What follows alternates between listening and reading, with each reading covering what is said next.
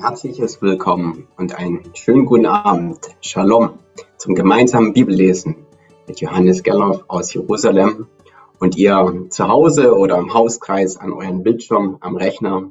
Wir freuen uns, dass wir das jetzt wieder gemeinsam erleben dürfen und durch den Abend mit Gottes Wort unterwegs sein werden. Ich möchte am Anfang etwas mit uns teilen, was ähm, wertvoll ist, dass wir das einfach alle wissen. Johannes hat uns das letzte Mal die verschiedenen Links vorgestellt und ich möchte gerne, dass wir die Links nochmal nachempfinden können. Mancher ist zum ersten Mal dabei und fragt, Mensch, wie kann ich das nachhören oder wie kann ich es nachsehen? Wie geht denn das überhaupt? Und deswegen zeige ich euch das, wenn ihr jetzt meinen Bildschirm seht, dann habt ihr einmal die Adresse von unserem Bildungs- und Begegnungszentrum in Reichenbach im Vogtland. Und das ist unsere wurzel.de. Dies gebt ihr oben ein in die Adresse und dann habt ihr oben in der Mitte einen Button in der Registerkarte Aktuelles und da geht ihr drauf. Und dort seht ihr jetzt momentan in der Mitte, das füllt sich immer wieder mit neuen Artikeln, die dazukommen. Bibellesen mit Johannes Gerlauf auch zum Nachhören. Und wenn ihr da reingeht, dann findet ihr einfach verschiedene Möglichkeiten, dabei zu sein beim Bibellesen. Ihr habt hier eine Möglichkeit, die aktuellen Termine euch anzuschauen. Ihr habt die Möglichkeit, die bisherigen Sendungen nachzusehen im Videoarchiv oder als Podcast auch nachzuhören. Je nachdem, wie das gerade für dich oder für euch gut ist und passend ist in der jeweiligen Situation. Das als voran, dass ihr einfach die Möglichkeit habt. Und jetzt möchte ich gerne in den Abend mit uns starten, mit einem gemeinsamen Gebet. Und dann schauen wir in den Text, lieber Johannes. Vater Himmel, wir loben und preisen deinen Namen. Du hast uns dein Wort gegeben. Und es ist dein Wort, wo du dir Beziehung gedacht hast. Die Beziehung Gott-Mensch, weil du ihn nach deinem Bilde erschaffen hast aber auch die Beziehung Mensch-Mensch. Es ist sehr kostbar, dass wir aus deinem Wort lernen und Dinge entdecken dürfen. Herr, ich bitte dich um deinen Heiligen Geist, dass du uns leitest, dass du uns in die Tiefe führst, dass wir Dinge entdecken, wie du dir Beziehung gedacht hast. Herr, sei du bei uns. Ich danke dir für diesen Text, den wir auch heute vor uns haben, wenn es um die, das Thema der Kommunikation geht. Herr, wir loben und preisen deinen Namen, geben dir die Ehre. Amen. Dann lese ich uns den Text für heute Abend. Ich starte mit 1. Mose ab Kapitel 4 und dann geht es weiter ähm, ja, ab Kapitel 4, Vers 1. Und Adam erkannte seine Frau Eva, und sie ward schwanger und gebar den Kain und sprach, ich habe einen Mann gewonnen mit Hilfe des Herrn. Danach gebar sie Abel, seinen Bruder, und Abel wurde ein Schäfer, Kain aber wurde ein Ackermann. Und es begab sich nach etlicher Zeit, dass Kain dem Herrn Opfer brachte von den Früchten des Feldes, und auch Abel brachte von den Erstlingen seiner Herde und von ihrem Fett. Und der Herr sah gnädig an Abel und sein Opfer. Aber Kain und sein Opfer sah er nicht gnädig an. Da ergrimmte Kain sehr und senkte finster seinen Blick. Da sprach der Herr zu Kain, warum ergrimmst du? Und warum senkst du deinen Blick? Ist es nicht so, wenn du fromm bist, so kannst du frei deinen Blick erheben? Bist du aber nicht fromm, so lauert die Sünde vor der Tür, und nach dir hat sie Verlangen, du aber herrsche über sie. Da sprach Kain zu seinem Bruder Ab, Kain zu seinem Bruder Abel, lass uns aufs Feld gehen. Und es begab sich, als sie auf dem Felde waren, erhob sich Kain wider seinen Bruder und schlug ihn tot. Da sprach der Herr zu Kain, wo ist dein Bruder Abel? Er aber sprach, ich weiß nicht, soll ich meines Bruders Hüter sein? Er aber sprach, was hast du getan? Die Stimme des Blutes deines Bruders schreit von mir zu, von der Erde. Und nun, verflucht seist du auf der Erde, die ihr Maul aufgetan und deines Bruders Blut von deinen Händen empfangen. Wenn du den Acker bebauen wirst, soll er dir hinfort seinen Ertrag nicht geben. Unstet und flüchtig sollst du sein auf Erden. Kein aber sprach zu dem Herrn. Meine Strafe ist zu schwer, als dass sie tragen könnte, als dass ich sie tragen könnte.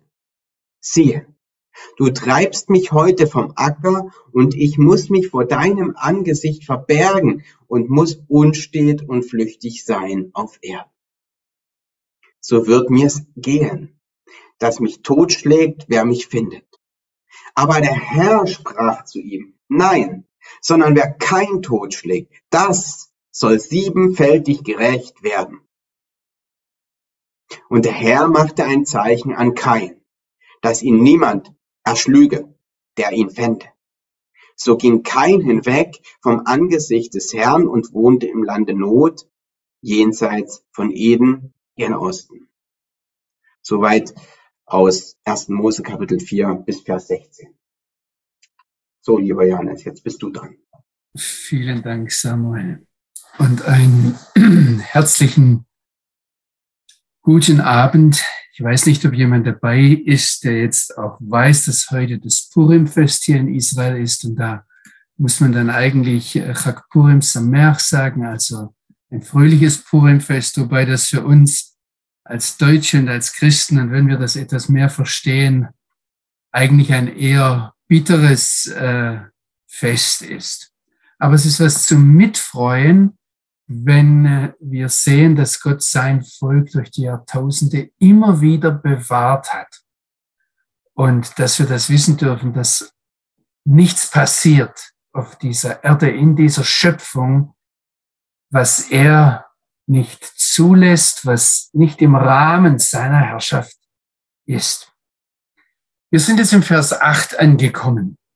Wir haben das letzte Mal diesen geheimnisvollen, schwer verstehbaren Vers 7, wo Gott noch einmal eingreift, angesehen, wo Gott dem kein sagt, pass auf. Und ich habe festgehalten, dass da sehr viel unklar ist. Übrigens, wenn da Sachen unklar sind, seht das positiv. Seht es halt etwas, wo man, wo man weiterarbeiten kann, weiter lernen darf.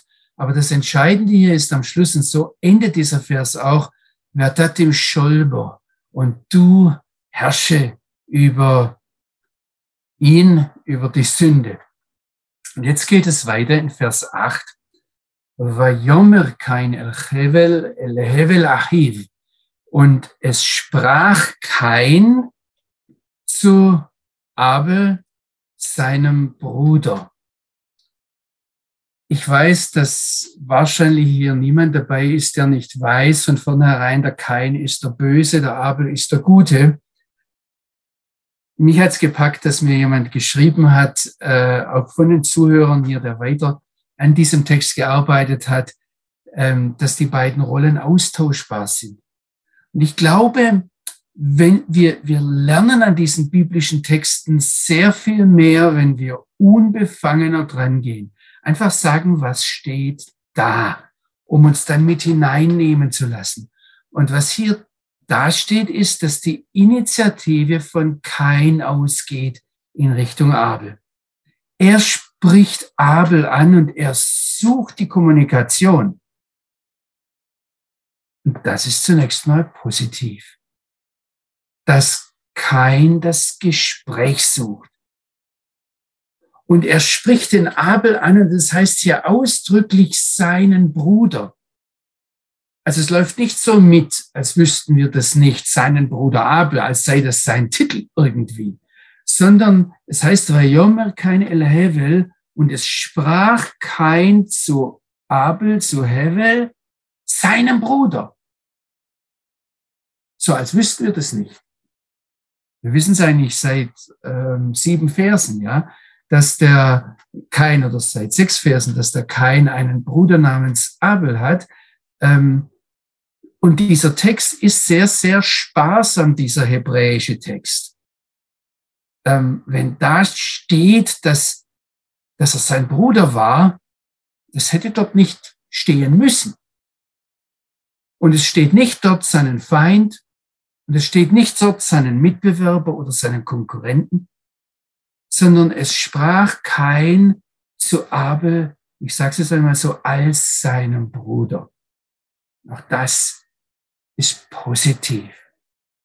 Es ist ganz, ganz wichtig, dass wir hier mit dem Text gehen und nicht gleich von, von hinten her kommen und alles im Voraus wissen, uns an Gottes Stelle setzen.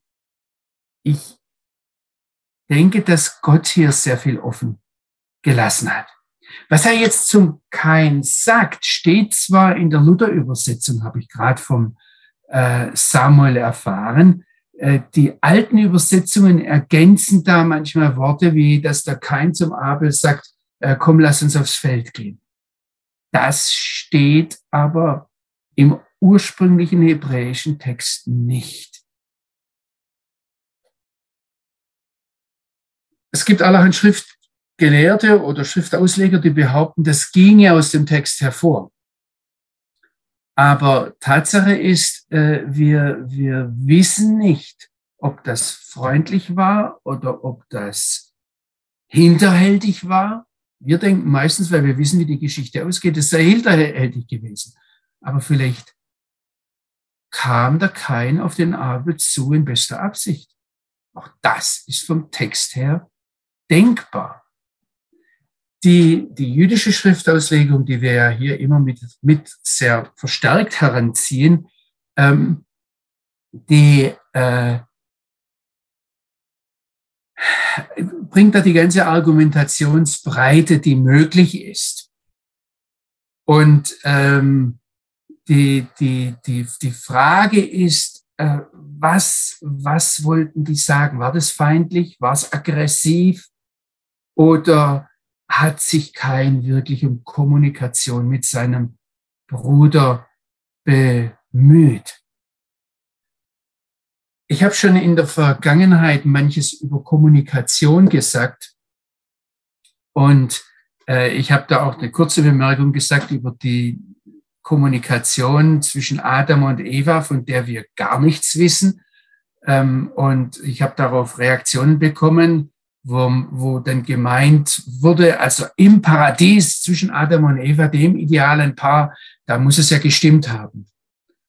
Ich möchte hier wirklich fragen, wirklich?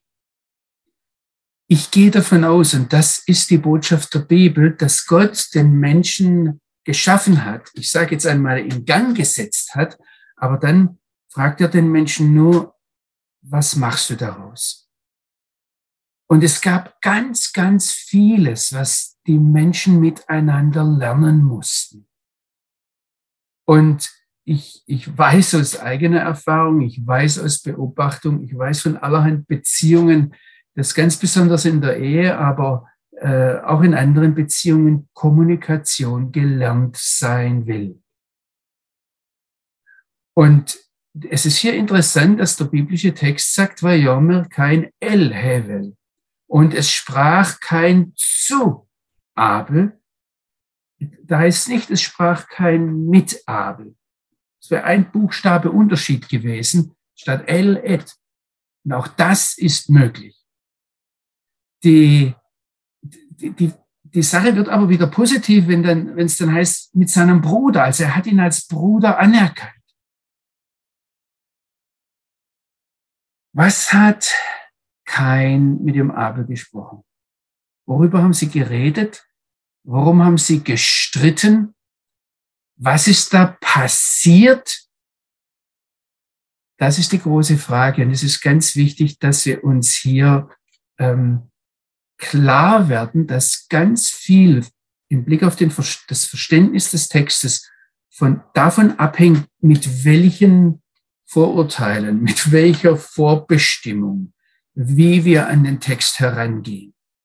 Wenn wir uns entschieden haben, das Alte Testament nicht vom Neuen Testament her zu lesen, sondern umgekehrt, also das Neue Testament vom Alten Testament zu lesen, dann müssen wir das Alte zunächst einmal lesen, so als hätten wir das Neue nicht. Das Neue Testament blickt zurück, übrigens auch die rabbinische Tradition. Hier steht ganz viel offen und ich möchte wieder einmal Mut machen, darüber zu reden, darüber nachzudenken, über was hätte kein mit Abel sprechen können. Zunächst einmal halten wir fest, er hat sich um Kommunikation bemüht. Übrigens, äh, die Frage, worüber Sie geredet haben, die Antwort bestimmt dann sehr stark auch die Antwort, warum Kain seinen Bruder Abel umgebracht hat. Und äh, die Rabbiner, die Midrashim, die geben da alle möglichen Antworten. Natürlich muss es um etwas Kontroverses gegangen sein. Zumindest wenn es dann nachher zum Blutvergießen und zum zur Tötung, zum Mord geführt hat. Ein Rabbiner, den ich jetzt vor einiger Zeit gehört habe, aber nein, es sind eigentlich äh, schon zu Rashi geht es zurück, also vor tausend Jahren ungefähr, haben sie festgestellt, zwei Leute sind schon ganz schön viele. Zwei Leute reichen auf jeden Fall auch zum Streit. Und die beiden haben sich dann überlegt, komm, lass uns die Welt zerteilen. Also das wäre ähm, eine Möglichkeit gewesen, dass dann der Kain gesagt hat, ich bin der Ackermann, du bist der Hirte, also alles, was fest ist, alle Immobilien, das sind meins und alles, was bewegbar ist, das ist deins. Und äh, vielleicht ist das Gespräch dann dahin gekommen, dass er zum, äh, zum Abel sagt, hör zu, das Land, auf dem du stehst, ähm, ist meins. Und dann hat ihn der Abel angeguckt und hat gesagt, aber die Kleider, die du trägst, der hatte vielleicht Wollkleider an, ähm, das sind meine, denn die kommen von meinen Schafen. Also es könnte um eine wirtschaftliche Auseinandersetzung gesehen gegangen sein und äh, dann sagt vielleicht der Abel zum Kain, ähm, gib mir zurück, was du von meinen Schafen hast. Und dann äh, sagt der Kain, ja, wenn du so anfängst, dann sollen deine Schafe fliegen, denn der Erdboden gehört mir. Also es könnte um wirtschaftliche Dinge gegangen sein. Und wenn wir den Judasbrief im Vers 11 ansehen, dann, dann scheint er in diese Richtung zu gehen, weil er dort die Habgier, also er zieht die direkte Linie vom Kain zum Biliam und, und betont dort die Habgier. Und auch Flavius Josephus geht's in diese Richtung. Und verschiedene Rabbiner. Jetzt gibt's aber auch eine andere Möglichkeit. Und das ist nicht auf meinem Mist gewachsen. Ich finde es klasse, wie da die rabbinische Auslegung uns die verschiedenen Möglichkeiten aufzeigt. Nämlich, ähm, die beiden hatten ja ein Opfer gebracht. Und der Kain, wenn er jetzt mit dem Abel teilen muss, der sagt aber, der Ort, wo du dein Opfer gebracht hast, der muss auf alle Fälle in meinem Land sein letztendlich ging es um die Frage, wo sollte später dann der Tempel gebaut werden? Auf dem Land von Kain oder auf dem Land von Abel? Und ähm, die Rabbiner machen sich dann natürlich die Gedanken, also weil sie da sich Bibeltexte an, gegenseitig an den Kopf werfen, sagen, wie kommst du dazu, dass, äh, dass du jetzt schon beim Tempel bist? Da war doch noch gar nicht die Rede. Und dann äh, sagt der ein Rabbiner, ja, aber in Micha 3, Vers 12 steht, dass Zion gepflügt werden soll wie ein Feld und die gingen dann aufs Feld. Also auf jeden Fall ging es da um Zion und auf jeden Fall war das der Streit. Was ich hier klasse finde, ist also das erste war wirtschaftlich, das zweite war, dass es um religiös-ideologische Gründe gegangen sein kann. der Bereshit Rabbah, also das ist einer ganz, ganz alten Midrashim, der sagt, nee, nee, die haben über die Eva, um die Eva gestritten. Da gibt es dann manche, die kommen gleich und sagen, ja, die hatten so eine Art Ur-Ödipus-Komplex. Aber wenn jemand Zwillinge hat, und ich bin gerade Opa von Zwillingen, also ich, ich, ich kann das nicht aus eigener Erfahrung sagen, aber ich sehe das etwas. Wenn die Mama kommt, dann äh, tritt eine Konkurrenzsituation ein. Jede Mutter von Zwillingen kennt das dass die beiden da eine, in einer gewissen Konkurrenzsituation sind. Also so undenkbar wäre das nicht. Dann wirft ein anderer Rabbiner ein, nein, nein, nein, das, was die Menschen treibt, das ist der Sex. Und das ist das, was, äh, was auch damals schon die Sache war. Und es ging, die haben sich um die Frau gestritten. Ähm, wir kommen natürlich drauf äh, irgendwann später, woher die Frau vom Kain stammte, die dann schwanger wurde. Ich, ich nehme das jetzt vorweg nach rabbinischer Tradition. Ähm, sind, also war, wurden, wurden im Paradies fünf Kinder gezeugt. Und zwar der Kain und der Abel und dann der Kain und seine Frau und der Abel und seine zwei Schwestern. Und ähm, das ist jetzt pure Erfindung, ja, aber, aber es gibt ja auch Christen, die sich Gedanken drüber machen, wo kam denn Kain seine Frau her? Und deshalb ähm, kommt hier der Midrash auf eine, äh, das hat keine, keinen biblischen Hintergrund, sondern das sind einfach Überlegungen, was könnte es gewesen sein. Warum ich diese Dinge jetzt bringe, ist, weil eigentlich die grundlegenden ähm, Gründe dafür, dass Menschen sich streiten, hier in der rabbinischen Literatur schon angedeutet werden. Und es ist gut, wenn wir uns darüber Gedanken machen, worüber haben sich Kain und Abel gestritten. Und wenn wir uns dann auch darüber Gedanken machen, und das kann das Neue Testament sein, dass wir sagen, also am Schluss entscheiden wir uns aufgrund dieser und dieser Aussagen dafür, dass das da war. Das Tolle da ist, dass wir uns aus dem Hinterkopf in den Vorderkopf, sage ich jetzt einmal, aus dem Unterbewusstsein ins, ins, ins Gespräch hinein holen, was uns da bestimmt. Es geht jetzt weiter, also es, ich, ich, ich wiederhole noch einmal, es heißt, Vayomer kein El und es sprach kein zu Abel, seinem Bruder. Wir wissen nicht mehr, sondern es geht jetzt weiter, Vayehi. Und es geschah. Als sie auf dem Feld waren. Und ähm, wer die Ruth-Serie mitmacht, der weiß, dass das Buch Ruth mit denselben Worten anfängt, Vayehe. Und auch hier habe ich einen Rabbiner gefunden, der gesagt hat, äh, überall, wo Vayehi im Hebräischen steht, folgt etwas, was äh, äh, Probleme verursacht. Folgt eine, im Deutschen würden wir nicht Probleme sagen, sondern eine Herausforderung. Das Hebräische ist dann noch negativer. Es sagt eine Beengung, eine Beängstigung. Ähm, also auf dem, auf dem Feld passiert jetzt etwas, was Spannung verursacht. Die Frage ist, was das Feld ist. Und äh, ich habe hab da eine sehr schöne Erklärung gefunden von einem äh, modernen Rabbiner. Also ich habe das auch in einem Podcast gehört.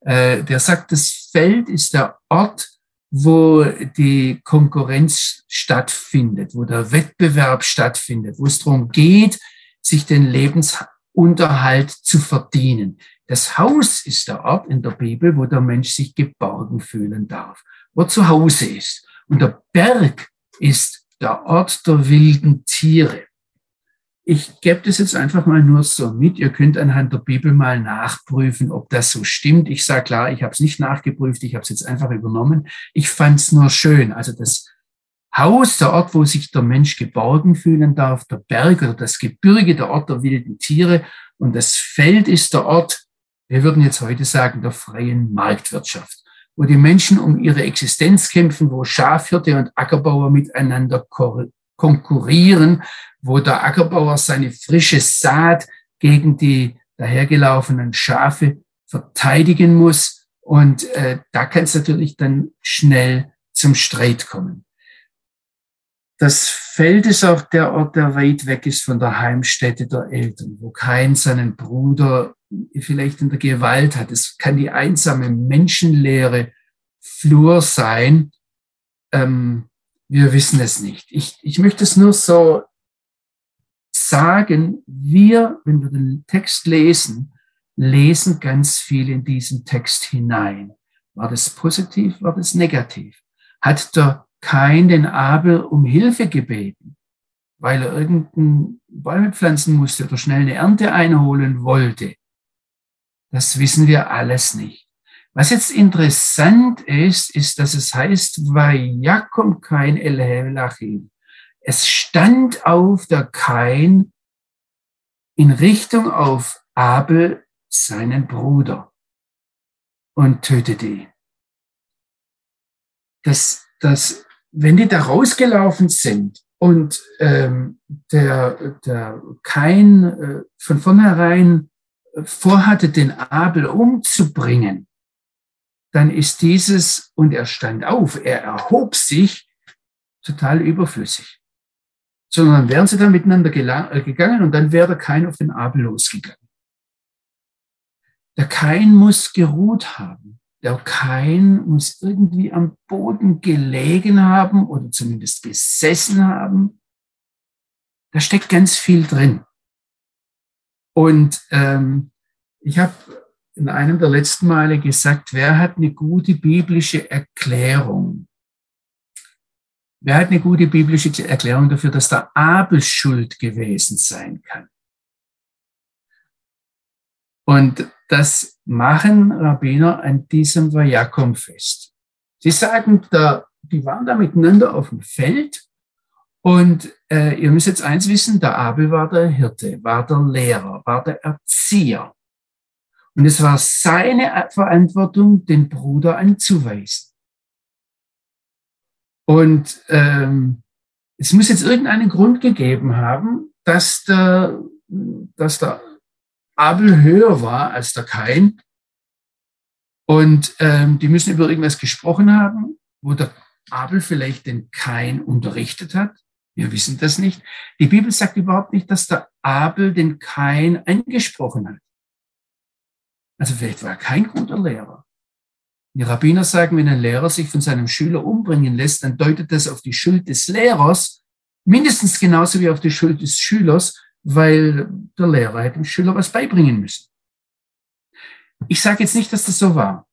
Bitte nicht missverstehen sondern ich sage, hier steckt in den Worten ganz viel drin. Was der biblische Text macht, ist, er zeigt uns mit ganz wenigen Strichen eine skizzenhafte Zeichnung, die wir bewusst oder unbewusst ausfüllen.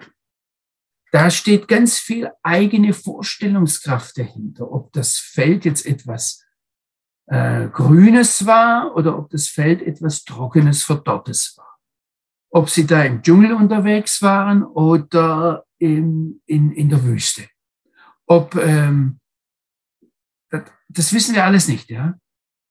Deshalb ist es so wichtig, dass wir diese Texte immer wieder betend, wir würden sagen, lesen. Mein Rabbi hat mich mal erfahren und hat gesagt, einen Bibeltext liest man nie. Einen Bibeltext lernt man immer. Also da halte ich mich mal dran, es gefällt mir auch besser, dass wir diese Texte immer wieder betend lernen. Und dann kann es sein, dass uns immer wieder neue Aspekte, neue Farben, neue Zusammenhänge, neue mögliche Konturen im Bedeutungsspektrum auffallen. Also der Austausch über den Text ist sehr, sehr wichtig. Und deshalb habe ich auch immer wieder für Fragen und Einwürfe so viel Raum gewährt, auch wenn das, ich habe das schon wahrgenommen, manchen nicht gefallen hat, dass ich das letzte Mal am Anfang eine halbe Stunde Zeit genommen habe, um, um das, äh, die, die, die Ja-Abers hereinzubringen oder die Fragen. Das ist mir wichtig.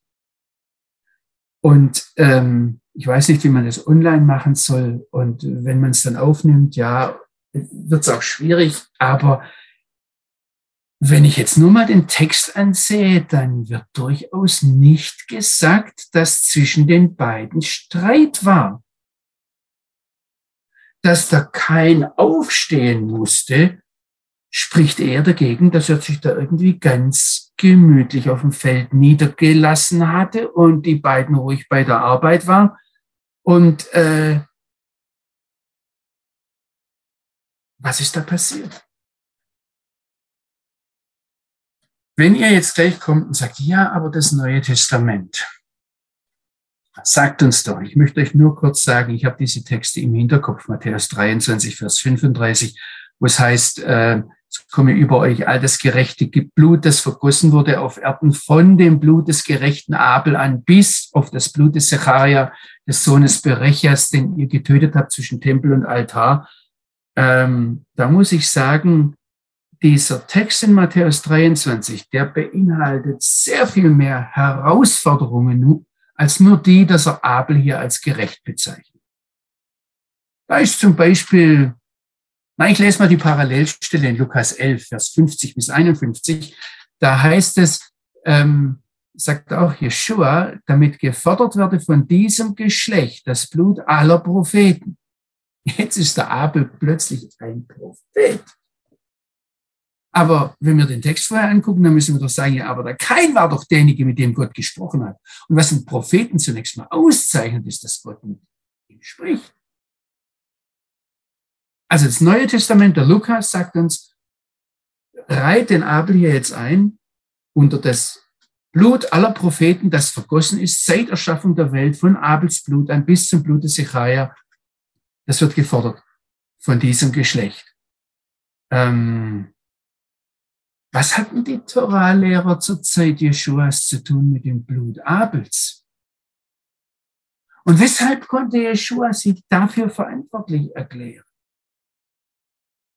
Also, da stecken, da stecken sehr, sehr viel mehr Fragen dahinter, wenn, als, als, als Antworten, die wir jetzt so ganz schnell hätten.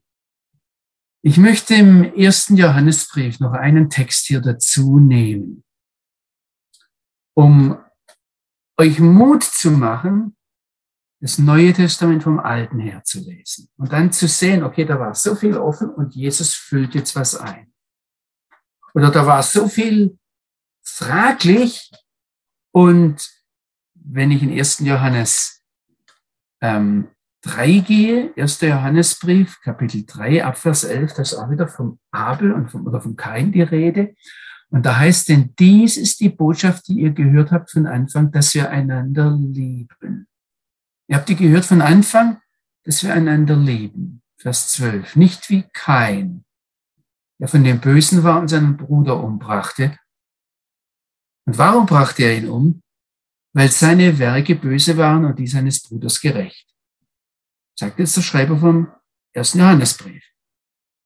Wundert euch nicht, Brüder und Schwestern, wenn euch die Welt hasst. Wir wissen, dass wir aus dem Tod in das Leben hinübergegangen sind, weil wir lieben die Brüder. Wer nicht liebt, bleibt im Tod. Jeder, der seinen Bruder hasst, ist ein Mörder. Und ihr wisst, dass kein Menschenmörder ewiges Leben bleibend in sich hat. Ich habe diese ganzen Texte im Hinterkopf. Ich weiß, dass das Neue Testament das so sieht, aber es muss den Kein auf alle Fälle als den Bösen sehen, denn wir wissen, dass es keinen Menschen gibt, der ohne Sünde ist. Und es steht jetzt hier im ursprünglichen Text in 1. Mose 4 noch etwas, das, das mir persönlich auch etwas Probleme macht. Da heißt es nicht, dass der Kain seinen Bruder Abel ermordete, sondern es heißt, er tötete ihn. Und im Hebräischen ist es ein großer Unterschied. Also, äh, es heißt in den zehn Geboten, du sollst nicht morden. Dort heißt es nicht, du sollst nicht töten. Und das ist im Hebräischen ganz klar. Auch wenn das in unseren Übersetzungen äh, anders wiedergegeben wird. Und es gibt, ihr könnt jeden Juristen fragen, es gibt einen Unterschied zwischen einer Tötung und einem Mord. Wenn ihr jetzt sagt, ja, aber der Abel ist der Mörder und wir haben es ja im Neuen Testament, dann kann ich euch beruhigen, auch die Rabbiner, auch die modernen Rabbiner äh, reden davon, dass Abel seinen Bruder Kain ermordet hat. Und ich habe da gerade letzte Woche einen Rabbiner gehört, der macht da im Hebräischen sehr, sehr schönes ähm, Wortspiel daraus. Er sagt, ähm, dass der Kain der Rozerch, der Mörder war, Rotzech auf Hebräisch, weil er derjenige war, der nicht einen Bruder wollte. Shelo Rotzeach. Rotzeach. Also Lo Rotzeach. Äh, ihr, ihr hört da die, die, die, also der, er ist der Mörder, weil er nicht den Bruder möchte. Äh, reimt sich im Hebräisch. Ich möchte jetzt aber ganz klar sagen, ich weiß, entgegen vieler jüdischer und christlicher Schriftausleger, hier steht Vayargeu. Und es könnte genauso dastehen Vayeratzreu. Das wäre überhaupt kein Problem. Das wären fast sogar, das wären die gleichen, gleiche Anzahl von Worten, äh, von Buchstaben. Würde also überhaupt nichts am Text von der Länge verändern. Es steht aber da, er tötete ihn und wir wissen nicht, ob es nicht vielleicht sogar ein Unfall war. Also, dass da irgendwas passiert ist und der Kain dann zuerst schockiert da war und äh, es war der erste Tod in der Schöpfung, von dem wir wissen. Es war wahrscheinlich der erste Tote, den der Kain jemals gesehen hat. Ähm, wir wissen es nicht, was da passiert ist. Wir wissen nur, dass am Schluss der Abel sein Bruder, da wird es noch einmal gesagt, sein Bruder getötet wurde. Und jetzt ergreift Gott die Initiative. Und ich habe das schon gesagt, äh, wenn hier einer Prophet ist im Text, dann ist es der äh, Kain. Was interessant ist, hier wird gesagt, dass der Herr, also nicht der anonyme Schöpfergott, sondern der persönliche Yud-Hei Vav-Hei, also der Gott, der im Tetragramm, da steckt eigentlich das Kreuz drin, der sich ganz selbst hingibt, dass der Gott jetzt den Kain anspricht und ihn fragt, ey Hevelachicha, wo ist Abel dein Bruder? Und wir müssen hier zum Beispiel auch eines sehen, das ist ganz klar. Ähm, Kain ist nicht nur ein Prophet, er steht innerhalb der Schöpfung geistlich gesehen auf einer sehr, sehr hohen Stufe. Ich denke, niemand von uns hat irgendeinen Grund, auf den Kain herunterzusehen oder sich besser zu fühlen. Ähm, wenn ihr sagt, ja, aber Gott, der Herr, spricht genauso zu mir, genauso persönlich zu mir wie zum Kain, sage ich, okay, aber in der Bibel ist es nicht aufgeschrieben. Vom Kain wurde es, also war es so wichtig, dass der Herr zu Kain sprach, dass es in der Bibel aufgeschrieben steht. Sofort nachdem der Abel jetzt getötet wurde, meldet sich die Stimme Gottes. Psalm 9, Vers 13 sagt, er ist derjenige, der nach Blutschuld fragt. Er denkt an sie. Er vergisst das Schreien der Elenden nicht. Und es ist ein Zeichen der Gnade Gottes. Es ist etwas Gutes. Und das, das müssen wir immer sehen, wenn der lebendige Gott, ich sage es einmal so persönlich, wenn er dich anspricht und dir etwas in dein Leben hinein sagt, auch wenn es weh tut, auch wenn es peinlich ist, auch wenn er so einen Vorhang wegzieht, wie hier beim Kein, dass Gott redet, ist das Beste, was uns Menschen passieren kann. Schlimm ist es, wenn er seine Schöpfung dahin gibt, wenn er sie gehen lässt wenn er sagt, ist doch mir egal. Das ist schlimmer als das schlimmste Gericht, das Gott ausspricht. Wir müssen uns darüber ganz im Klaren sein. Also es ist eine, wir, wir sehen hier den liebevollen Vater, der sich selbst hingibt, der den Kain anspricht und jetzt fragt, ey, Hevelachiche, wo ist Abel dein Bruder? Und die Art und Weise, das hören die rabbinischen Ohren, sage ich jetzt einmal, sofort, er kommt ganz freundlich auf ihn zu. Er, er, äh, er, er fängt eine Konversation mit Abel, mit, mit Kain an, die sehr viel offen lässt.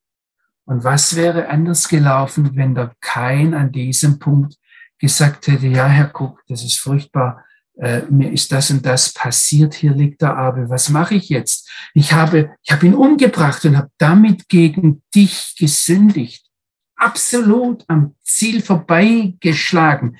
Das ist das schlimmste Ergebnis einer misslungenen Kommunikation, das wir uns vorstellen können. Also, ähm, wir müssen hier ganz klar sein vom Bibeltext her. Der eigentliche Zweck dieser Frage ist nicht, dass Gott nicht wusste, was mit dem Abel los war. Genauso wie in 1. Mose 3, Vers 9, ähm, da heißt zwei gerade Elohim el Adam und der Herr Gott rief nach dem oder zum Menschen hin und, und, und sprach, wo bist du? Der hat natürlich gewusst, wo er ist. Die, wenn Gott uns anspricht, dann sucht er immer ein, wie, wie gehst du jetzt mit der Schuld um? Was machst du mit dem, was da passiert ist? Also es geht Gott nicht um die Information, sondern es geht Gott immer darum, wenn er uns anspricht, wie reagierst du darauf? Übrigens, deswegen mache ich auch so aufmerksam auf das, was im biblischen Text steht und nicht da steht, weil das, wie wir damit umgehen, was da da steht oder nicht da steht, ist ganz, ganz entscheidend. Jetzt stellen die äh, jüdischen Schriftausleger sehr schnell fest, dass aber zwischen 1. Mose 3, Vers 9 und dem Text, den wir hier vor uns haben, 1. Mose 4, Vers 9, wo beides mal wo gefragt wird, wo bist du und wo ist Abel, dein Bruder, dass äh, es einen gravierenden Unterschied gibt. Der Adam hat sich versteckt. Er wusste, und er hat es gezeigt, durch das wir sich verhalten, hat, dass da was ganz Schlimmes, was Grundfalsches passiert ist. Und ich sage jetzt einmal, das Bewusstsein dafür, dass was Falsches passiert ist, das ist der erste Schritt in Richtung Umkehr, Bekenntnis. Und dann macht die Bibel im Hebräischen äh, immer, wenn es um Umkehr geht, noch eine Sache, dass jemand nicht nur sich umdreht, sondern dass er um zurückgeht. Und dann heißt, dass er umkehrt bis zum Herrn. Beim Kain ist es ganz anders. Er zeigt überhaupt kein Zeichen, dass ihm das leid tut. Vielleicht hat er ja, ich meine, ich kenne das aus meinem Leben, dass man so Reflexe hat und sich sofort selbst rechtfertigt, vor allem wenn da keine böse Absicht war, keine offensichtlich böse Absicht, sondern wenn, wenn wir würden vielleicht sagen, ein Unfall war, wenn es ein Totschlag war oder wenn es eine Leichtfertigkeit mit Todesfolge war. Der biblische Text lässt das alles zu. Aber da kein re reagiert jetzt auf die Frage Gottes, wo ist Abel, dein Bruder, ähm, nicht nur frech, ich habe es nicht gewusst. Ich meine, der lag er vor ihm, vielleicht, ich weiß nicht, ob er gelogen hat oder er, ob er gesagt hat, ja, irgendwie so weg, weil das, was da liegt, ist nur noch eine Hülle. Aber er, er, er, er macht einen frechen Witz. Hast schon mehr, Achia noch? Soll ich etwa den Hirten hüten? Soll ich, äh, soll ich äh, verantwortlich sein dafür? Und, und wir merken, wir merken eine gewisse Aggressivität. Soll ich das herwissen? Bin ich erzogen worden? In dieser, in dieser Antwort von Kain gegenüber Gott steckt ganz viel drin. Und dieses ans Ende gestellte Anoche, ähm, jeder, der etwas Hebräisch kann, weiß, dass auf Hebräisch ich Ani heißt und nicht Anochi. Anochi wird gebraucht in ganz bestimmten Zusammenhängen. Und was der Kain hier macht, ist eigentlich etwas, ich muss jetzt wieder sagen, äh, wenn ich das so lese und mir anhöre, was da ausgelegt wird, dann äh, verstehe ich nicht nur, dass er sich verteidigt, ich verstehe nicht nur so ein ich wusste doch das nicht. Ich meine, das ist das erste Mal, dass hier ein Toter rumliegt in der ganzen Weltgeschichte. Ähm, äh, ich, ich, ich verstehe da ganz viel bis hin zur Unverschämtheit. Und die Unverschämtheit steckt da drin, dass es eigentlich nur einen gibt, der von sich Anoche sagen kann, ich. Und das ist der Heilige, gelobt sei er, das ist der Herr, das ist der Schöpfer. Und was, was man hier in diesem Satz drin hören kann, ist diese uralte, hier ganz an den Anfang hingestellte Anklage, die aber, die ich höre bis heute, in ganz vieler Hinsicht, dass der Kain da steht und sagt, hör mal, äh, äh, wenn es einen, einen äh, Bewahrer gibt, wenn es einen Hüter gibt für den Bruder, dann solltest du das sein. Dir steht der Name Anochi zu. Wie kommst du dazu, mich zu fragen? Und da äh, gibt es jetzt endlose Ausreden. Also immer, immerhin hast du uns geschaffen, hast du die Möglichkeit gegeben, dass hier, was weiß ich, von der Axt das vorne weggefahren ist oder der Stein sich aus meiner Hand gelöst hat. Ähm, die Rabbiner sagen immerhin, ich habe ihn nur erschlagen, weil es in mir diesen bösen Trieb gab. Die sind noch gar nicht beim Teufel. Aber deswegen habe ich am Anfang unserer Kapitel immer wieder so die Frage gestellt und darauf gezeigt, wie sehr der biblische Text auf die Verantwortung des Menschen zeigt, ob es jetzt die, die, äh, der böse Trieb ist, den die Rabbiner rausbringen, oder ob es der Teufel ist oder eine Ursünde, immer wieder geht es auf dasselbe raus, dass wir letztlich sagen, wie kann Gott das zulassen? Es ist für mich interessant, dass der, ich glaube, es war der gegenwärtige Papst, als er in, in, in Auschwitz war, gesagt hat, die Frage, die biblisch richtige Frage hier in Auschwitz ist nicht Gott, wo warst du? Sondern Mensch, wo warst du? Ich weiß, dass mich das jetzt vielleicht bei manchen suspekt erscheinen lässt, wenn ich einen Papst positiv äh, äh, zitiere, aber, aber ich kann auch dort sehr viel lernen. Also die ganze Bandbreite von Entschuldigungen, die die, die, die Verantwortung auf den Schöpfer abliefen. Wie kann er sowas zulassen? Wie hat er so eine Welt geschaffen?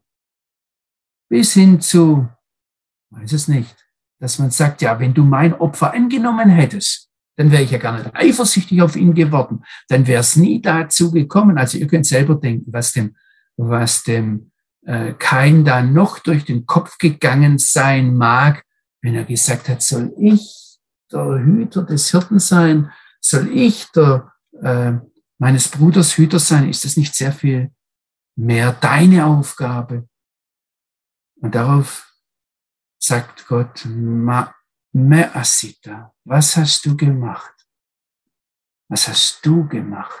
Also auch da ist die Frage, wie betonen wir das? Der lebendige Gott, übrigens die gesamte Bibel, wirft die ganze Verantwortung nicht auf eine Ursünde oder Erbsünde, nicht auf den Teufel, auf Mächte, die da von außen in die Schöpfung eingedrungen wären, sondern auf den Menschen.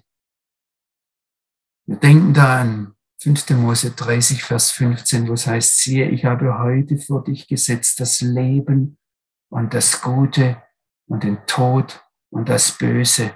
Und jetzt wähle. Übrigens, wenn wir uns auf das Blut Jeschuas berufen, dann ist es so, dass nach 6000 Jahren, Jahren verkorkster Weltgeschichte, wo sich Schuld von Menschen auf Schuld gehäuft hat und komplex nach komplex gewachsen ist. Was Jeshua macht, ist, er setzt uns frei, dass wir dort an den Punkt kommen dürfen, wo kein war. Aber dann taucht es wieder die Frage auf, wie gehst du mit deinem Bruder um? Ich habe vorhin erst Johannes 3 vorgelesen. Das Wort Bruder kommt in diesen also Versen 8 bis 11, nicht weniger als sechsmal vor. Es ist ein ganz, ganz entscheidendes Wort. Und was ich interessant finde, ähm, Es ist, glaube ich, sogar Martin Luther gewesen, wenn ich das hier richtig ganz schnell in meinen Notizen sehe, äh, der gesagt hat, das Furchtbare an der Sünde Keins liegt daran, dass sie nicht etwa im Zustand eines weltweit getrennten, Getrenntseins von Gott passiert. Kein war nicht Mensch, der Gott nicht kannte. Er war ein Prophet. Er hat direkt mit Gott gesprochen. Was Gott zu ihm gesagt hat, war so wichtig, dass wir es heute in der Bibel schriftlich festgehalten haben. Also nicht, wo das Menschliche vergisst, sondern da, wo er sich zu Gott erhebt am Altar, passiert das.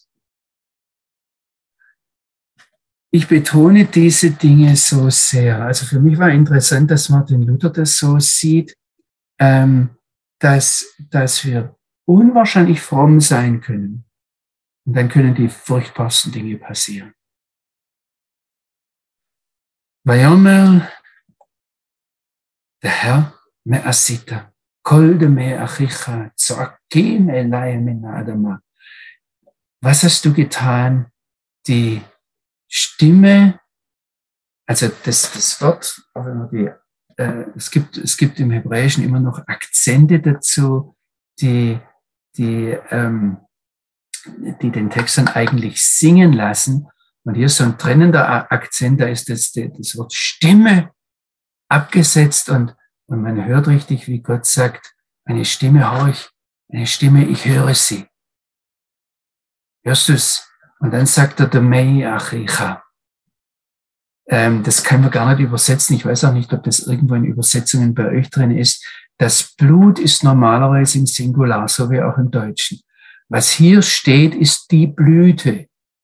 Also nicht Blüte im Sinne von, dass es von der, dass eine Blume blüht, sondern die Mehrzahl von Blut, ja. Ich weiß nicht, wie man das sagen soll. Das Blut steht hier im Plural und ähm, da, da, tauchen jetzt auch wieder Fragen auf. Warum schreit das Blut im Plural vom Erdboden zum lebendigen Gott? Auch das danach, das Blut schreit, auch steht da wieder im Plural, in der Mehrzahl was die Rabbiner da, es gibt unterschiedliche Dinge, die da ausgeführt werden. Das eine ist, ähm, so ein Rabbiner spekuliert und sagt, ja, der hat ihm ganz viele Wunden beigebracht und hat ihn furchtbar misshandelt und dadurch ist seine Seele irgendwo aus einer Wunde geflohen und er wusste gar nicht woher äh, und wohin.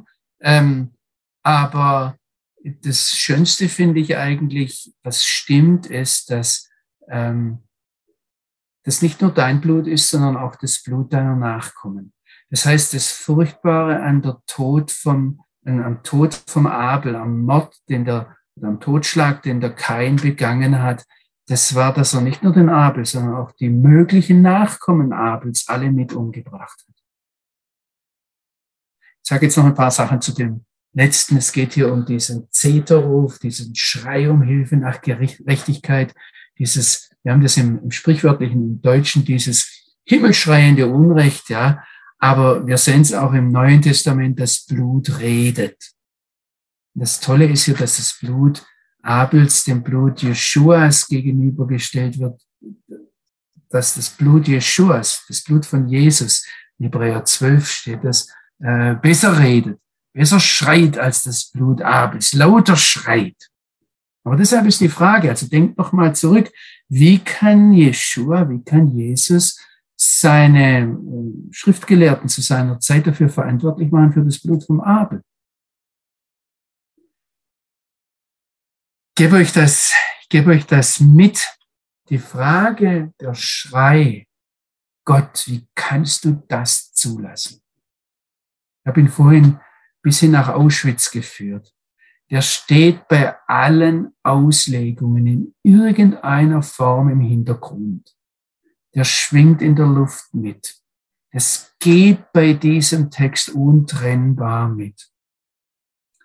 Und ich möchte mich hier ganz nah an den Text halten. Ich sehe, dass die Auslegungen, die nah am Text bleiben, und ich denke, ich habe euch heute gezeigt, ich habe auch viel Spekulation gelesen. Und in diesem Text gibt es sehr viel Spekulation. Aber die Auslegungen, die am biblischen Text dranbleiben, die legen die volle Verantwortung auf den Kain, wenn es da heißt, ähm, was hast du getan? Die Stimme deines, der Blute deines Bruders schreien zu mir von der Adama her, von dem Erdboden her.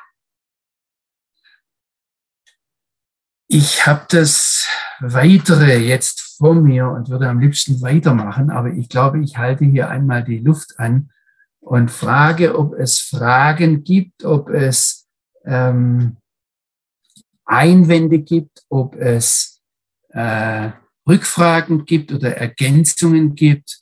Äh, Samuel, du hast bestimmt die ganzen, ich sehe, dass es einiges an äh, Kommentaren gibt. Ja, also es gibt inzwischen eine Frage und ihr im Zoom könnt euch gerne melden. Unten habt ihr die Button für Handzeichen, dann kommt ihr auch gleich mit rein, könnt selber die Fragen live stellen. Eine Frage aus dem Chat von YouTube. Der Martin Linkesdörfer schreibt, vielleicht war Abel etwas überheblich, so wie Josef? Fragezeichen. Ich finde gut, Martin, dass du das aussprichst. Der Text sagt uns das nicht, wir wissen das nicht. Aber ähm, es ist gut, wenn man so etwas ausspricht. So was kann da gewesen sein. Und wenn der Kain es nicht begriffen hat, dass er hätte ähm, herrschen sollen über die Sünde, dann ist die Frage, warum, also Gott hat ihn ja gewarnt vorher. Und ich vermute, der, der, der Abel hat es gesehen. Und wenn der Abel tatsächlich der Lehrer war, der Zusammenhänge da sieht, auch psychologische Zusammenhänge, dann äh, vielleicht stimmt es mit dem, aber es steht nicht da. Aber es ist wichtig, dass wir uns sowas heranholen, dass wir über sowas nachdenken, dass wir sowas äh, uns bewusst machen. Ich hoffe, ihr habt gemerkt, wie aktuell dieser Text ist. Wie er hineinspricht in, in unser Leben, wie er hineinspricht in das, wie, was weiß ich, was mir passiert beim Autofahren, ohne jede böse Absicht und ich bin dran, mich, mich zu entschuldigen und äh, habe vielleicht ein Menschenleben auf dem Herzen. Also das sind äh, auf dem Gewissen. Also von daher, das sind Dinge, die, die sehr, sehr aktuell sind. Frage, Umgang mit dem, was Gott uns anvertraut hat, mit den Begabungen, die wir haben, und dann mit der Schuld.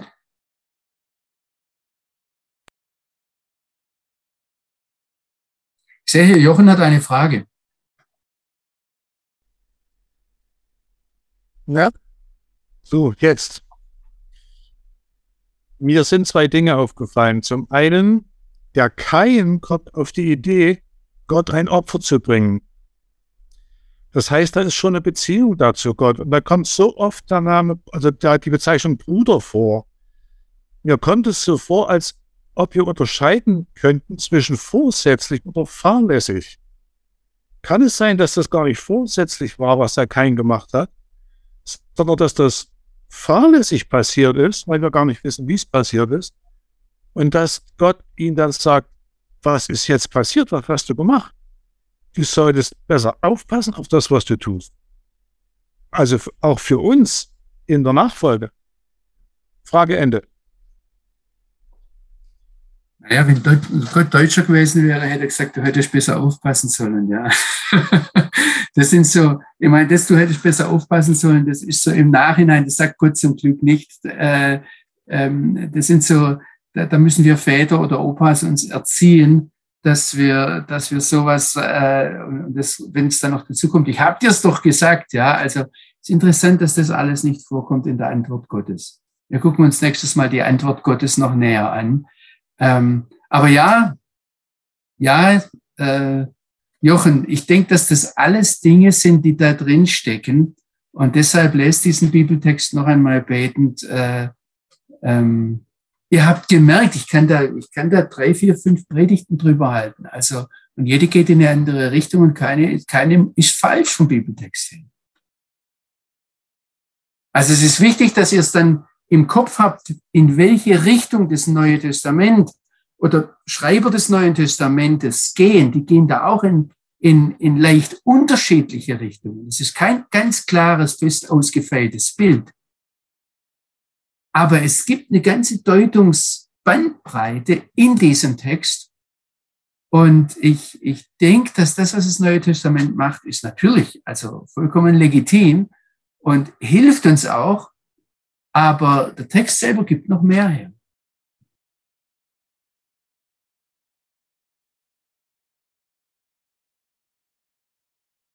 Samuel?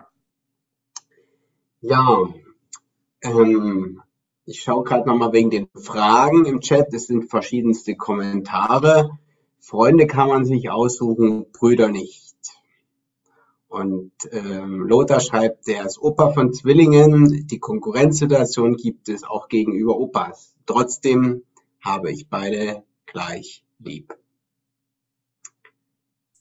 Ja, das mit den, mit den Freunden kann man sich aussuchen, Brüder nicht. Das ist eine interessante Sache. Also ähm, ich habe das auch gehört in diesem Zusammenhang, dass äh, ein jüdischer Schriftausleger sagt, ja, das ist, deswegen ist es ja auch, dass der Bruderkrieg das Natürlichste ist. Ähm, und deshalb sagt uns ja auch die Bibel, du sollst den Nächsten lieben und nicht den Fernsten.